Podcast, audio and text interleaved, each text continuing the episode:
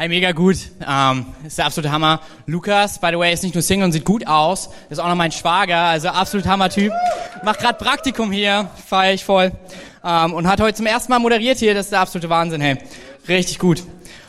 Alright, ähm, es ist Sommer. Wir haben eigentlich den Spruch gewählt und irgendwie hat uns das Wetter ein, ja, einen Strich durch die Rechnung gemacht. Wir hatten den Spruch, der Sommer wird heiß, die Connect-Kirche noch heißer. Ähm, jetzt ist nur die Connect-Kirche aktuell heiß, hey, aber ist okay. Alright. Hey, wir sind in einer Predigtserie, die heißt Jesus. Wer war er wirklich? Und wir sind im zweiten Teil und heute geht es um etwas, was echt der absolute Hammer ist. Heute geht es darum, warum mich viele gefragt haben, warum ist Jesus eigentlich bei euch durchgestrichen? Ihr habt da so viermal Jesus und einmal ist er durchgestrichen. Glaubt ihr nicht an Jesus und so? Und ich dachte mir so, wow, wow, wow. Nein, ähm, wir glauben an Jesus, aber es geht um den Teil, ob er wirklich nur ein Mensch war. Ob er einfach nur ein guter Mensch war ähm, oder ja, und dann einfach gestorben ist und das war's, deswegen ist er durchgestrichen, oder ob da mehr ist. Und ich feier's voll, dass wir heute in diesem Teil sind, weil ich glaube, dieser Teil von Jesus ist herausfordernd. Von all den vier Dingen, das ist der Teil, der echt am schwierigsten ist. So, es gibt da wirklich so zwei Seiten. Da gibt's einmal die Leute, die basteln sich so ihren Jesus, die sagen, der war ein guter Mensch. Die gucken dann in die Bibel und die sagen, hey, alles, was er so gelehrt hat, das ist für mich vollkommen in Ordnung. Waren ein paar gute Tipps, vor allen Dingen seine Ethik, wow, wow, wow. Aber die Wunder, die streichen wir raus, weil er war halt ein guter Mensch. Und was sie bekommen, ist so ein netter, lieber, schwacher Jesus. So ein Jesus, der zwar gute Worte hat, aber für dein Leben und deine Herausforderungen, ja, eigentlich keine Rolle spielt. Und dann gibt's aber auch die andere Seite, das sind die, das ist meistens eher aus dem christlichen Kontext, so die Jesus so ein bisschen fast beschreiben wie der Typ auf der schwebenden Wolke. Hat den Boden nie berührt, alles richtig gemacht. Ein Wort spricht er und alles ändert sich.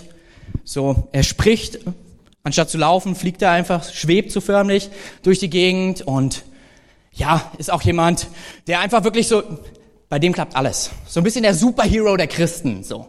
Ähm, und irgendwie stehen wir so ein bisschen in diesem, dieser Spannung. Ist er einfach dieser Supergott, der alles kann, förmlich von, von Wolke zu Wolke schwebt? Oder ist er einfach dieser schwache, gute Lehrer?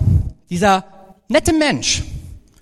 Und ich liebe das, dass wir heute darüber reden, weil ich glaube, du brauchst den schwachen Menschen, um an den allmächtigen Jesus zu glauben. Ich glaube, ohne den schwachen Mensch gewordenen Jesus bringt dir dieser allmächtige Jesus, der ein Wort spricht, rein gar nichts. Wenn du nur diesen Jesus hast, dann ist es Religiosität.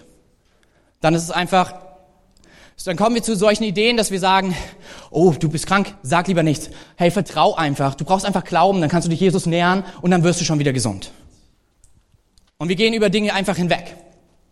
Wenn wir aber nur hier bleiben und uns nur für die Lehren interessieren, anstatt wer er war und warum er auf die Erde kam,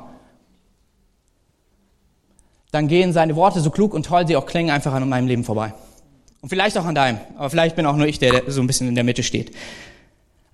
Ich glaube, heute zu verstehen, wer dieser menschgewordene Jesus ist, wird dir sowas von helfen, alle Zeit zu dem, der nur ein Wort spricht, um Wunder geschehen zu kommen.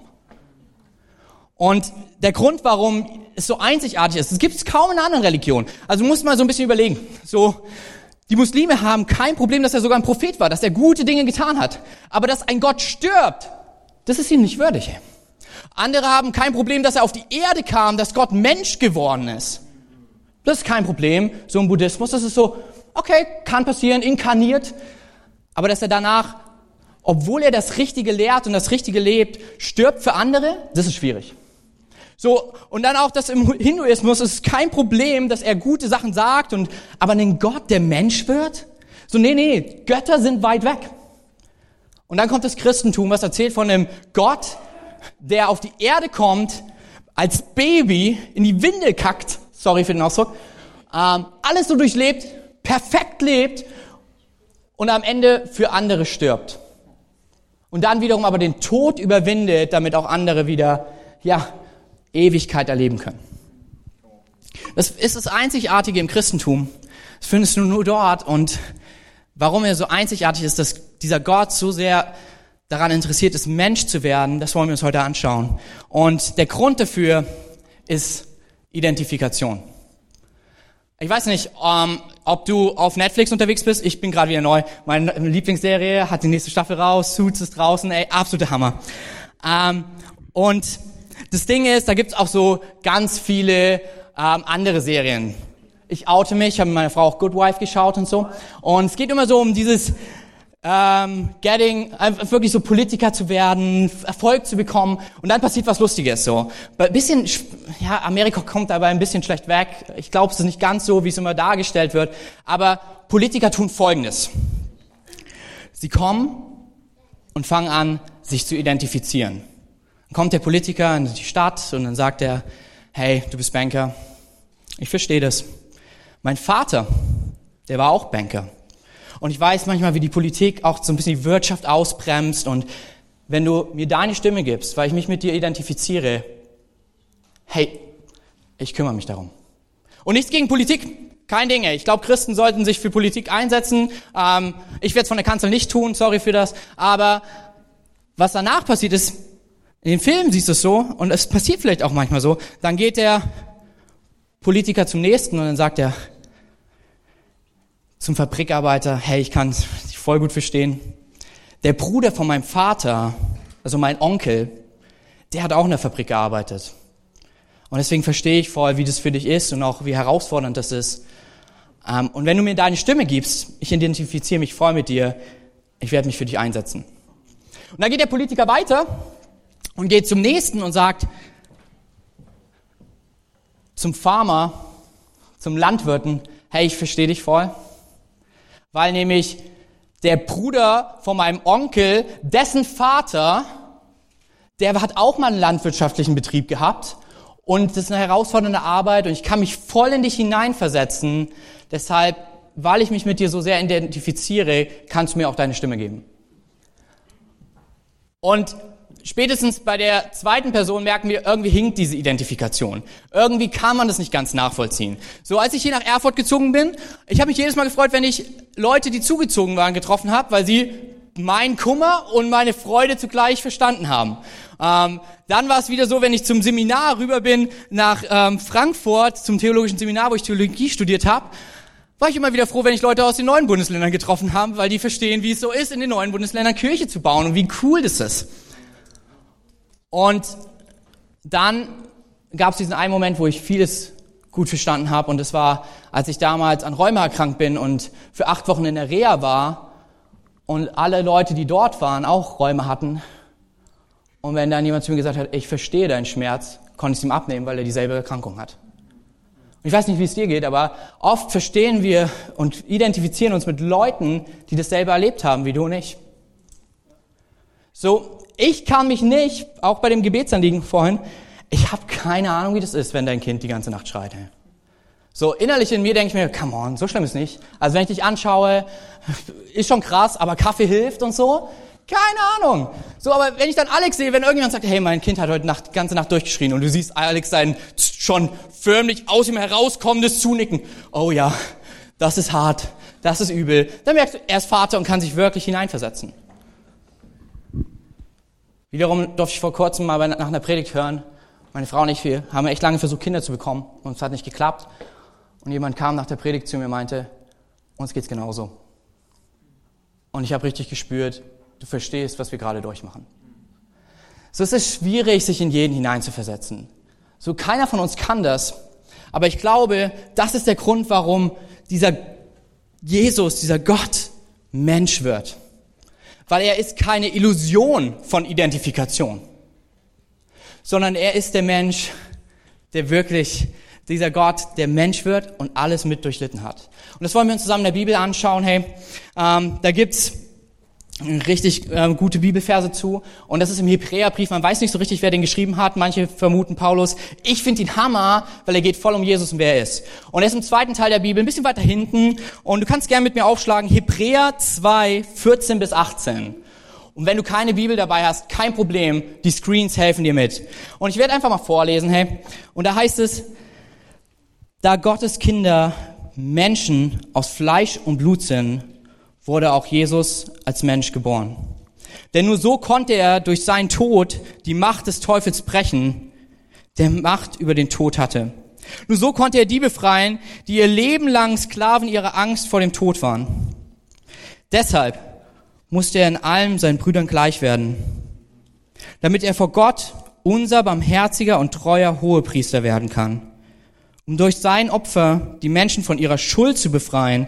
Und jetzt pass auf, da er selbst gelitten und Versuchungen erfahren hat, kann er denen helfen, die in Versuchung geraten.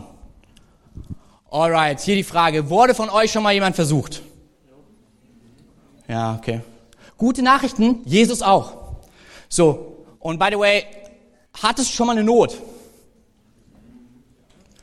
Er ist der, der helfen kann. Und wer hier im Raum meldet sich nie, wenn ich irgendwie frage? Mega, danke. Danke fürs Mitmachen. Okay, ähm, sweet. Ich rede hier so wirklich von Versuchungen. So meine Freunde, die mich kennen, es gibt so einen Moment der Peinlichkeit mit mir. Also es gibt mehrere, aber der ist krass. So, wenn du mit mir ins Kino gehst, passiert etwas. Es ist hart. Ähm, so, all meine Freunde schütteln schon immer den Kopf. Und dann kommt ja diese ganze Werbung und alles. Und du denkst, oh, jetzt fängt der Film an. Und dann passiert's, die Versuchung, hey. Dann geht's immer, dünn, dünn, dünn Eis. Gibt's auch hier im Kino. So, und jeder, der mich kennt, so, ich bin jemand, der, der das voll feiert. Und dann, dann kommt in sieben von acht Fällen dieser Eismann rein. Und alle so, Kevin, bitte nicht. So, weißt du, jeder winkt, der mich kennt schon, nein. Nimm die Hand runter, blamier uns nicht, so. Andere Freunde von mir, die nehmen dann auch meine Hand runter, die anderen gucken, dass ich kein Kleingeld dabei habe, so. Aber es kommt dieser Moment, meistens die linke Hand, weil ich außen sitze und ich streck sie hoch und kann der Versuchung nicht widerstehen. Ich weiß nicht, vielleicht geht's dir ähnlich mit Versuchungen, hey. Aber von den Versuchungen, die die Bibel spricht, die sind ein bisschen anders. Jesus hat Gedanken durchlitten und Situationen durchlitten folgendermaßen. Nicht zu lügen, nicht zu lästern, zu betrügen, um seinen Erfolg zu bekommen.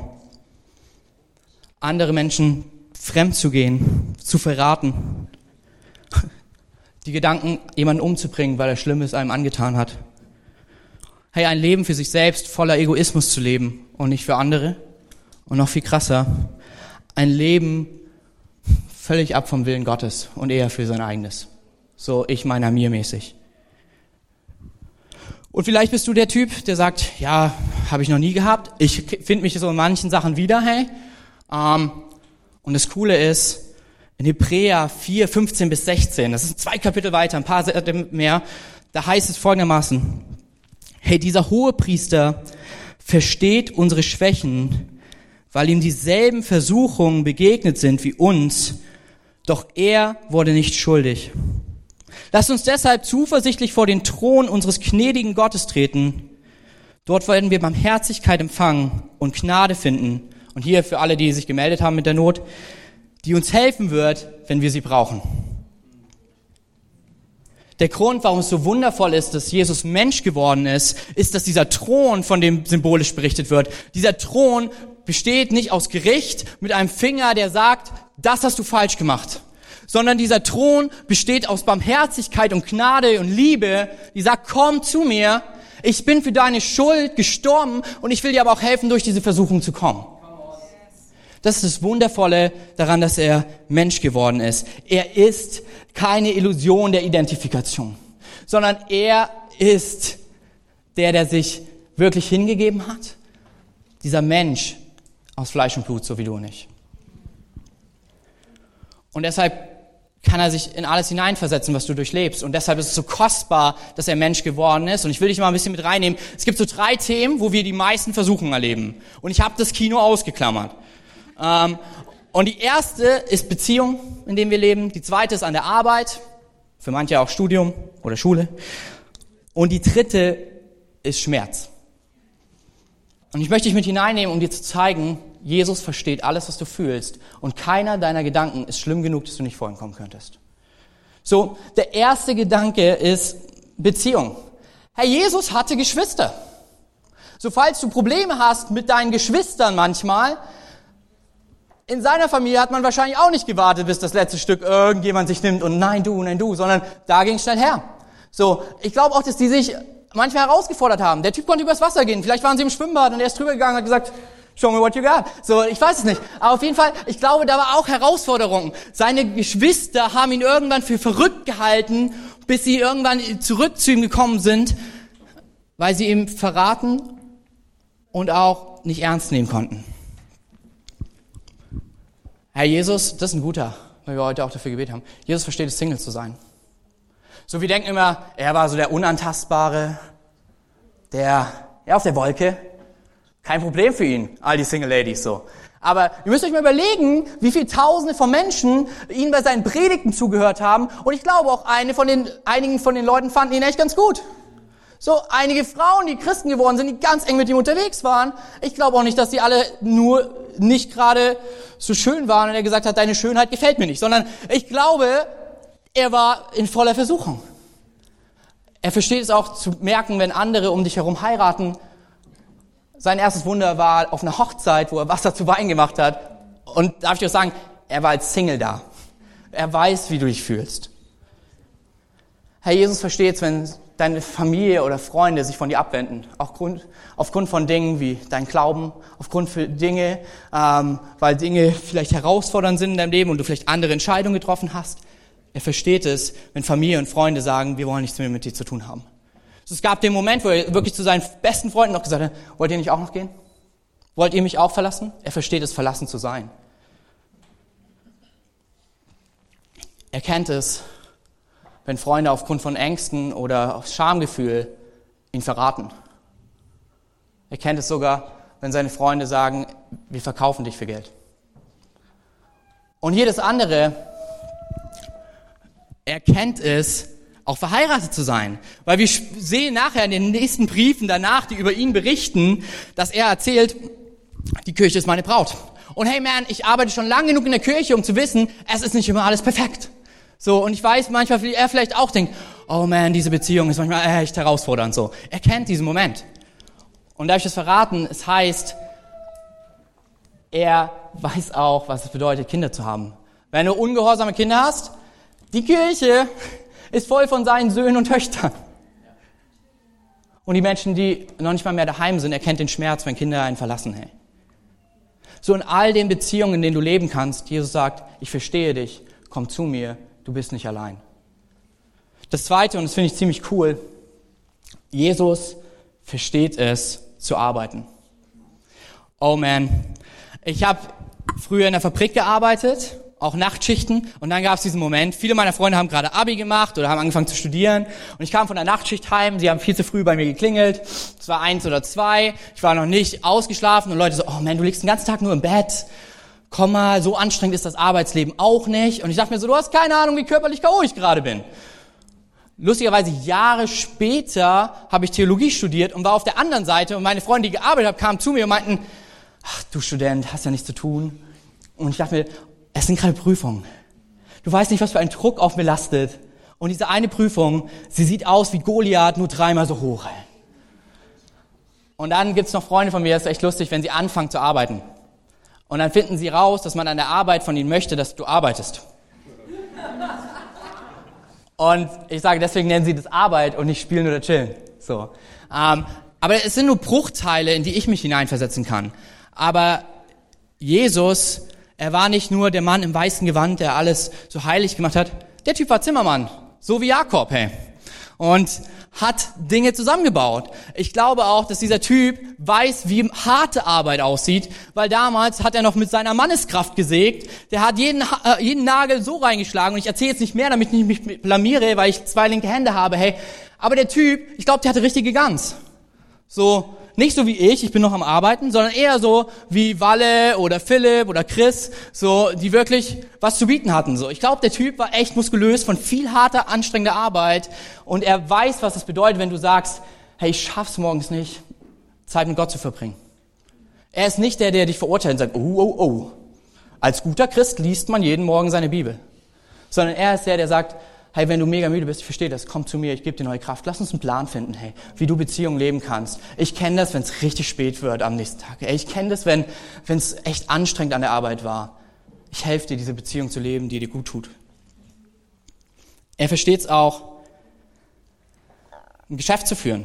So, wahrscheinlich war es Vater und Sohn. So, Josef, sein Papa hatte dieses ähm, schöne Geschäft. Er hat wahrscheinlich da mitgearbeitet. Er kennt den Druck, Aufträge zu erfüllen, auch Leute reinzubekommen. Er weiß vielleicht auch, wie es ist, wenn man mal mit jemandem zusammenarbeitet und ihn entlassen muss. Hey, by the way, er weiß es. Das ist immer so ein, so ein Punkt, den ganz viele auch zu mir sagen. Ähm, ja, du arbeitest in der Kirche, sind alle immer nett. Und er, Jesus, weiß es, an einer Arbeit zu arbeiten, wo keiner an Gott vielleicht glaubt in dem Sinne, weil er ja der Messias ist und viele ihn für verrückt halten. Und er weiß, wie es ist, belogen und, und verraten zu werden an der Arbeitsstelle. Aber das Lustige ist, er ist ja dann auch noch Rabbi, ein paar Jahre. Er weiß es auch, wie es mit Christen ist, die einen belügen und verraten. So, weil wir alle Menschen sind und er kennt die Versuchung. Und das Coole ist, er nimmt den Leuten nicht krumm sondern er weiß, deswegen bin ich gekommen. Und er ist es, wenn du vielleicht jemanden belogen hast, der dir helfen will, in Wahrheit zu leben. Und zwar nicht mit dem Zeigefinger, das musst du alles in Ordnung bringen, sondern, hey, das ist Mist, ja. Und ich weiß, dass es dein Herz belastet. Aber hey, komm, ich bin dafür am Kreuz gestorben, vertrau mir und geh zu der Person. Ich helfe dir. Er weiß es, was es bedeutet, zu arbeiten und er weiß auch, was es bedeutet, seine Steuern zu zahlen. Vielleicht bist du, hast du ein eigenes Unternehmen und denkst dir so, das raubt mir alles von meinem Gewinn. Er kennt das unter den Römern. Steuersatz war nicht niedrig. Hey. So, er weiß, wie es dir in deiner Beziehung geht. Er weiß, wie es dir an der Arbeit geht. Und deswegen ruft er, komm mit vollem Mut und voller Zuversicht zu mir. Ich bin gnädig. Ich bin barmherzig. Hier kommt das Krasseste. Jesus versteht auch unseren Schmerz. Und das sind die Dinge, über die wir gar nicht gern reden. So mit guten Freunden, engen Freunden, reden wir vielleicht über unsere Beziehung. Eventuell auch über die Arbeit. Wahrscheinlich über Leute, die uns nerven an der Arbeit. Aber über unseren Schmerz und unser Inneres reden wir oft nicht. Und Jesus sagt, sei mutig, voller Zuversicht. Ich komme und helfe dir. Und wir gehen so ein bisschen in dieser Serie, vielleicht habt ihr gemerkt, es sind vier Jesusse, einer durchgestrichen, das ist heute, gehen wir durch die vier Evangelien. So, letzten äh, Sonntag waren wir im Matthäus-Evangelium, heute sind wir im Markus-Evangelium. Ähm, das ist das dritte, ja, zweite. Ähm, danke. Ähm, und dort ist es echt interessant, weil genau das dargestellt wird. Die Hälfte des Evangeliums ist der Jesus, der Wunder tut. Die andere Hälfte ist der Jesus, der leidet der einfach Mensch ist. Und in genau so einem Gespräch befindet er sich in Markus 10, das Kapitel, äh, dieses Evangelium ist mega kurz, wenn du so Schnellleser bist. Fakten, Markus sein Ding, 16 Kapitel, also wir sind schon fast durch. Hey. Kapitel 10, da redet er mit seinen Freunden. Und er erzählt ihnen etwas, was ihnen helfen soll und was dir und mir hilft. Er erzählt, dass er allen Schmerz verstehen kann, weil er ihn bald erleben wird. Und seine Jünger sagen, gib uns bitte deinen besten Platz in deinem neuen Reich. So, sie denken, es ist eher so ein bisschen politische Aktion. Ähm, und er sagt ihnen Folgendes. In Markus 10, Vers 38. Könnt ihr den bitteren Kelch des Leidens trinken, den ich trinken werde? Könnt ihr mit der Taufe getauft werden, mit der ich getauft werden muss? Es ist nicht komisch, wenn du dich fragst, was das für ein Kelch ist und was für eine Taufe, hier kurze Erklärung. Der Kelch symbolisiert die inneren Schmerzen. Die Taufe symbolisiert die äußeren Schmerzen. Weil er nämlich sagt in Markus 10, also immer noch in diesem Kapitel, wir springen ein paar Verse zurück, Vers 33 und 34. Wenn wir nach Jerusalem kommen, sagte er, wird der Menschensohn an die obersten Priester und Schriftgelehrten verraten werden, emotionaler Schmerz. Sie werden ihn zum Tode verurteilen, zu Unrecht, by the way, emotionaler Schmerz. Und an die Römer ausliefern, emotionaler Schmerz. Diese werden ihn verspotten, anspucken, auspeitschen und ihn schließlich töten. Doch nach drei Tagen wird er auferstehen. Der erste Schmerz, den er versteht, ist der emotionale. Ich weiß nicht, in was für einer Situation du dich befindest, aber ich möchte dich ermutigen, rede mit ihm. Hey, er weiß es, was es bedeutet, verspottet zu werden. für Glauben, für Aussehen, für Nation. Er weiß es, wie es ist, zu verfolgt zu werden. Er war sogar Flüchtling. Er weiß es, wie es ist, wenn seine Freunde, seine besten, engsten Freunde ihn verraten. Er weiß es, was es bedeutet, wenn du dich zu Tode schämst. Denn er ist nackt an dieses Kreuz gegangen und hat den ganzen, den ganzen Charme der Menschheit gespürt. By the way, ich glaube nicht nur, dass er die Schuld besiegt hat, er hat auch den Charme besiegt. Alles, was dich festhält, am Kreuz wurde es platt gemacht. Er weiß es, wie es ist, Menschen zu verlieren. Aber hier kommt das Krasseste, was mir währenddessen, wo ich das durchgegangen bin, zum ersten Mal so bewusst geworden ist. Er weiß es, wie es ist, einen geliebten Menschen zu verlieren. So, wir wissen, Josef, das war sein Papa, und Maria, das war seine Mama. Und die ersten drei Evangelien, die erzählen mehr und mehr von den ja, ersten zwei Jahre seines Dienstes. Und dann springen sie ziemlich schnell vor ähm, ans Ende zum Kreuz. Das Johannesevangelium erzählt von allem, was davor war und von dem letzten Jahr. Und hier passiert Folgendes. In den ersten zwei Jahren ist er immer Jesus, der Sohn Josefs. Im letzten Jahr ist er nur noch Jesus aus Nazareth. Und ich glaube, dass diese Theorie passt, dass sein Vater im letzten Dienstjahr gestorben ist. Weil wir sehen später am Kreuz, dass seine Mutter dort alleine steht. Und seine letzte Aufgabe, die er macht, er sagt, Johannes, kümmere du dich um meine Mutter. Weil niemand mehr da war. Und hier kommt das Krasse. Er ist der Typ, der Tote vom Leben zum Leben bringt, der wirklich Tote wieder auferweckt. Aber sein Vater stirbt. Er ist der, der ein Wort spricht und Menschen werden lebendig aber sein Vater stirbt. Ich glaube, Jesus hat seinen Vater sterben lassen, damit er verspüren kann, was es bedeutet, einen geliebten Menschen zu verlieren. Damit er spüren kann und dich verstehen kann in deinem Schmerz und deiner Trauer. Weil er in allen Versuchungen und allen Herausforderungen sich mit dir identifizieren möchte. Und das Krasse ist, er versteht es auch unter äh, physischen Schmerz zu sein. Hey. Er wurde verprügelt und das nicht nur einmal. Von den jüdischen Wachen, von den herodischen Wachen und später auch von den pilatischen Wachen. Ihm wurde ins Gesicht geschlagen. Sein Bart wurde ausgerissen. Er wurde ausgepeitscht. Sie haben ihm eine Dornkrone aufgesetzt. Er wurde 39 Mal mit einer Peitsche geschlagen mit Nägeln dran. Sie haben ihm Nägel in die Arme und in die Beine geschlagen. Ich würde sagen, er wurde zum Tode gequält. Allen Schmerz, egal welche Krankheit es auch ist, auch alles, was du auch körperlich spürst, ich will da gar nicht mich so lange drin aufhalten, er versteht deinen Schmerz, weil er hat ihn getragen. Er versteht es, was es bedeutet, wenn du durch Schmerz gehst und du sagst, niemand versteht mich dann sagt er, komm mutig und zuversichtlich zu mir. Ich will dich hindurchtragen.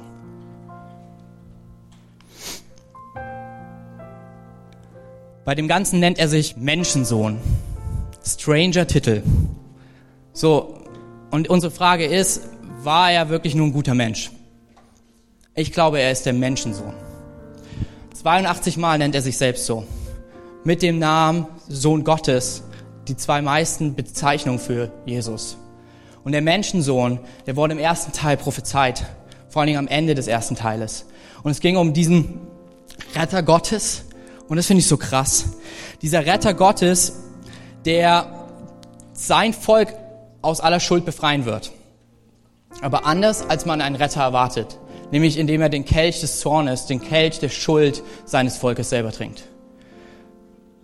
Er heißt Menschensohn, weil er Mensch wird und all das Leid durchleitet, um die anderen aus dem Leid zu befreien.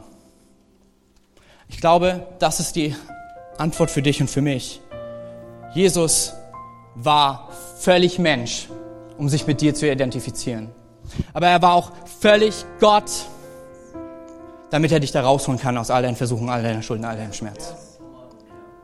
Hey, es heißt in Markus 10, 45 und so beendet er dieses Kapitel über das Leiden. Da sagt er, selbst der Menschensohn ist nicht gekommen, um sich bedienen zu lassen, sondern um anderen zu dienen und sein Leben als Lösegeld für viele Menschen hinzugeben.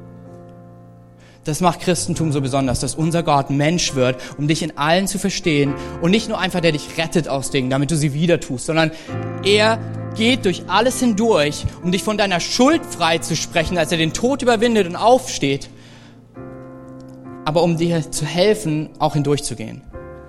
Christsein geht es nie darum, irgendwie ein Ticket fürs Himmel zu bekommen, für den Himmel zu bekommen. Das ist Teil davon. Aber Ewigkeit beginnt im Hier und Jetzt, wenn er zeigt, Dinge können anders sein. Und ich helfe dir dahin durch.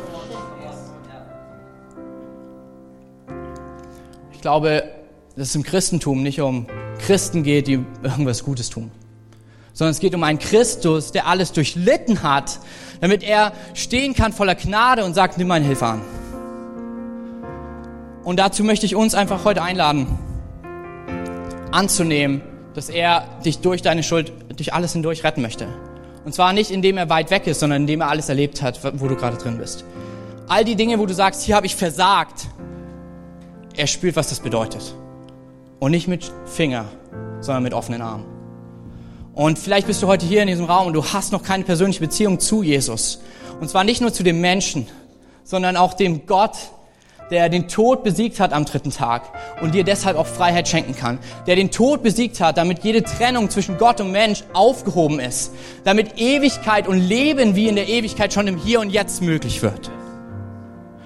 Dann möchte ich dich gleich ermutigen. Wir werde gleich von hier hinten, von hier vorne einfach von drei runterzählen. Und wenn du es bist, der diese Entscheidung zum allerersten Mal treffen möchte, kannst du einfach deine Hand heben, damit die Beter wissen, mit wem sie nach dem Gottesdienst gemeinsam beten dürfen. Und ich möchte uns ermutigen, einfach kurz unsere Augen zu schließen.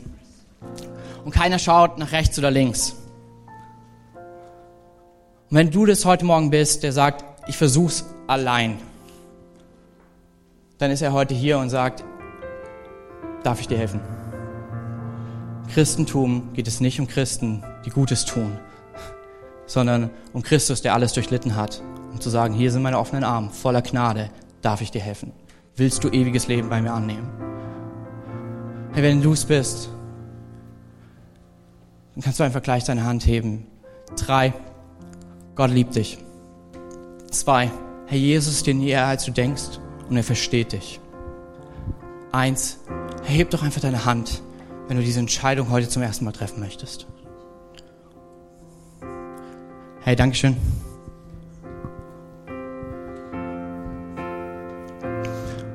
Ihr könnt eure Augen wieder öffnen. Lasst uns der Person einen fetten Applaus geben. Das ist die beste Entscheidung, die man treffen kann.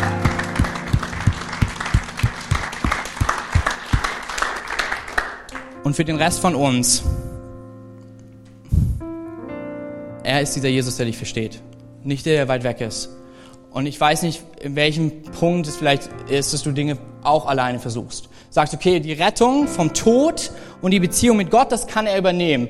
Um meine Beziehung, um meine Arbeitsstelle, um meinen Schmerz, da kümmere ich mich selber. Da lasse ich niemanden ran. Ich glaube, da möchte er heute dir zeigen, du kannst voller Zuversicht und ohne Angst zu mir kommen. Ich bin da. Ich bin der, der dich durchs Studium führt. Ich bin der, der dich in deiner Arbeit begleitet. Ich bin der, der in deinem Schmerz, in deiner Krankheit mit dabei ist. Und der dich nicht nur verstehen kann, sondern der ein Wort spricht und Dinge sich verändern. Wir werden jetzt gleich noch einen Worship-Song gemeinsam singen. Und ich möchte uns ermutigen, vor allem wenn du öfters hierher kommst, lass uns nicht einfach das jetzt so Programmpunkt abgehakt, sondern es ist einfach die Zeit, wo jeder von uns nochmal reflektieren kann, mit Gott, Jesus einfach fragen kann, hey Jesus, wo bin ich allein unterwegs? Wo habe ich vielleicht auch Angst, vor dir zu kommen? Nimm du mir die Angst. Und er dir vielleicht auch zuspricht, komm zu, voller Zuversicht und ohne Angst vor meinem Thron. Sei mutig. Denn mein Thron ist nicht gebaut aus Gericht, sondern aus Barmherzigkeit und Liebe.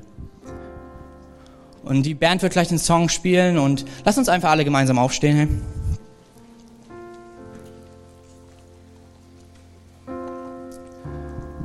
Und wenn du heute hier bist und sagst, ich, ja, ich will Gott auch daran lassen. Dann kannst du es einfach an deinem Platz festmachen, einfach im Gebet zu sprechen. Oder an der Seite werden auch gleich während des Worships Beter stehen Und wir wollen auch gerne mit dir beten, wenn du sagst, hey, das ist eine Sache, da will ich nicht allein ran. Oder wenn du auch einfach sagst, ich habe ein anderes Gebetsanliegen oder ich möchte für jemanden beten oder ich möchte Gott Danke sagen für Dinge, wo ich ihn erlebt habe, dass er mich versteht. Kannst du einfach auch zu den Betern kommen. Wir wollen einfach die Zeit jetzt auch nehmen. Das ist ein Teil von Gottesdienst, hey. Weil Jesus ist hier und er ist dieser Gott, der begegnen möchte. Jesus ist hier, dieser Gott, der sich mit dir identifizieren kann. Jesus ist hier, der dir begegnen möchte, hey. Ich will noch mal kurz für uns beten und dann lass uns einfach ja auf all das, was auch heute gesagt wurde, reagieren und ihn fragen. Herr Jesus, ich danke dir dafür, dass du Mensch geworden bist. Dass du nicht nur der Gott bist, der weit weg ist, sondern der Gott bist, der wirklich auf die Erde kam und alles durchlitten hat, um uns zu helfen, um uns dahin durchzuretten. Und ich bete für Jesus, sprich du zu mir und zu jedem Einzelnen von uns im Raum, wo es vielleicht Punkte gibt, wo wir sagen, das versuche ich alleine. Mach du uns Mut, nimm du uns die Angst, auch darin zu dir zu kommen. Du bist, du bist kein Gott, der fern ist, sondern du bist ein Gott mit offenen Armen, der uns nahe kommen möchte, der heute hier ist, der begegnen möchte, Herr. Ich danke dir dafür. Amen.